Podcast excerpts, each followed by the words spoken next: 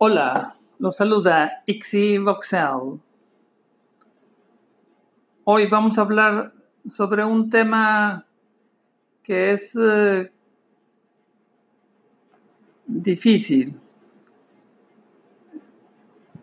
un, mal necesario que, es parte de la realidad. El deber fundamental de un Estado, de un gobierno, es mantener el orden social. Y para mantener el orden social es un mal necesario, es un requisito que el Estado mantenga el monopolio del uso de la fuerza. El que otros puedan utilizar la fuerza para imponer sus deseos, sus intereses, es algo que el Estado no puede permitir. Si caemos en una situación en donde el, Estado ya no tiene el monopolio de la fuerza, estamos hablando de una situación de un Estado fallido y solamente puede ir de mal en peor.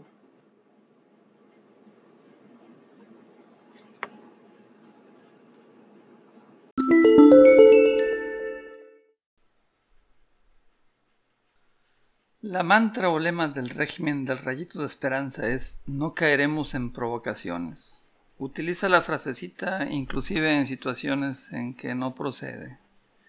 Por ejemplo, después de que el trompetas, como es su costumbre, tuiteó acerca de soldados mexicanos que apuntaron con sus armas a unos guardias estadounidenses en Texas, presidente Andrés Manuel López Obrador indicó que no caerá en provocaciones y que se mantendrá una relación respetuosa y de amistad con el vecino país del norte. No vamos a caer en ninguna provocación. Le digo que nosotros queremos mantener una relación respetuosa y de amistad con su gobierno. Expresó cuando le preguntaron sobre el tweet del trompetas. No entiendo cómo se aplica la frasecita en, este, en esta situación o contexto. México no tiene la opción de un enfrentamiento militar con Estados Unidos de cualquier manera. El incidente probablemente fue un malentendido. El comentario es simplemente incoherente. Luego de que la Arquidiócesis de México acusara al gobierno de tener mano blandengue frente a los actos vandálicos de la manifestación de No nos cuidan, nos violan, el rayito explicó que ahora existe un nuevo paradigma que no se apostará por hacer lo mismo que los gobiernos pasados y enfrentar la violencia con violencia y el mal con el mal. No vamos a resolver los problemas con medidas coercitivas o con el uso de la fuerza. No va a haber masacres, no se va a utilizar el ejército ni la marina para reprimir al pueblo. No soy partidario de la ley del talión. No creo en el ojo por ojo, en el diente por diente, porque si a esas vamos nos quedamos tuertos y chimuelos. No creo que la violencia deba enfrentarse con la violencia. No creo que el mal deba enfrentarse con el mal. No se puede apagar el fuego con el fuego. Pues muy bien, pero lo que se le pide al gobierno no son venganzas ni masacres, sino orden y tranquilidad. No solamente el rayito, sino todos los funcionarios del gobierno utilizan este tema de de las no, caer en provocaciones. La jefa del gobierno de la Ciudad de México, Claudia Sheinbaum, calificó como una provocación los disturbios que derivaron en agresiones al jefe de la policía, Jesús Horta, por parte de mujeres que se manifestaron para exigir castigo a los cuatro policías acusados de la violación de una menor en Azcapotzalco. Violación que, por cierto, no está realmente establecida que, ocurrió. Dijo Shannenbaum, no vamos a caer en ninguna provocación. Esto fue una provocación. Querían que el gobierno usara métodos violentos, igual a los que ellos usaron.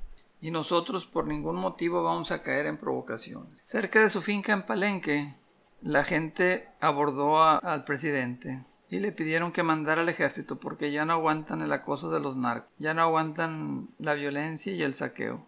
Quedaron impresionados con la respuesta que les dio el rayito. Los narcos también son pueblo. Con la orden de no defenderse, el gobierno está poniendo al ejército en peligro, blanco de de violencia, atrocidades, falta de respeto. Se permite que los soldados sean humillados, maltratados, incluso asesinados. A los soldados los apalean, los amarran, les dan descobazos y balazos. En la carretera Zamora a los Reyes, siete elementos del ejército realizaban una tarea de reconocimiento. Cuando fueron retenidos por personas que los golpearon y corretearon con palos y escobas. A los autores de estos atropellos el gobierno les manda al subsecretario de Gobernación a ofrecerles apoyos económicos. ¿Qué mejores incentivos puede dar el gobierno federal al maltrato de las Fuerzas Armadas? Ante el asesinato en Michoacán del coronel del 14 Cuerpo de Caballería de las Defensas Rurales Víctor Manuel Maldonado, el presidente dijo que lo lamentaba. Me da tristeza cuando pierde la vida cualquier ser humano. El coronel Maldonado fue asesinado a mansalva por grupos de narcos que parecen tener licencia para traficar con drogas, extorsionar, secuestrar, robar, sacar a las Fuerzas Armadas. Mataron al coronel en una zona aguacatera que se disputan los Viagra y el cartel Jalisco Nueva Generación. La población está a merced de estos criminales.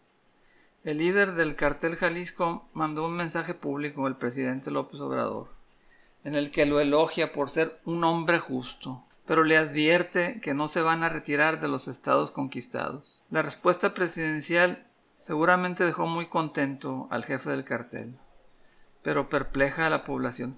Pórtense bien, dijo a los que han asesinado a soldados marinos, derribado helicópteros militares, sembrado el terror de la manera más sanguinaria y cruenta. ¿Cuál es el resultado de esta política? Tres mil asesinatos dolosos al mes mucho más que Peña Calderón, de los cuales el rayito se burlaba por incapaces.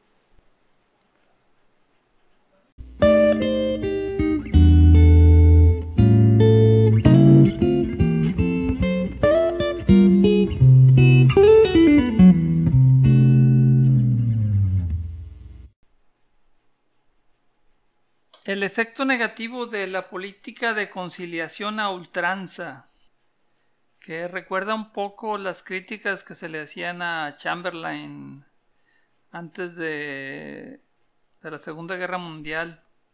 El efecto negativo de la política de conciliación a ultranza se hace evidente con la situación en Nuevo Laredo, donde el cartel del noreste, de plano como si fuera gobierno, les prohibió a los gasolineros surtirle a la policía y al ejército. Y el gobierno simplemente dobla las manos, va y les pide amablemente a las gasolineras que les hurtan. Los gasolineros les dicen con toda la desfachatez del mundo que los tienen amenazados y que no les van a surtir. Y los policías simplemente se retiran. Y la solución ha sido mandar pipas desde Reynosa, escoltadas, mandando pertrechos a un fuerte que está en territorio enemigo. El descaro y la efectividad de esta táctica del cartel del noreste es posible debido a, la posición blandengue del gobierno mexicano. Le preguntan a López Obrador que qué va a hacer al respecto y dice que no se puede permitir, pero no contesta la pregunta de qué va a hacer simplemente dice que no se puede permitir. Le preguntan que si se va a tomar alguna acción contra las gasolineras. Dice que no, que, no se va a afectar a nadie, que no se va, a causar problema a nadie, pero que se va a resolver el problema. ¿Cómo? ¿Quién sabe?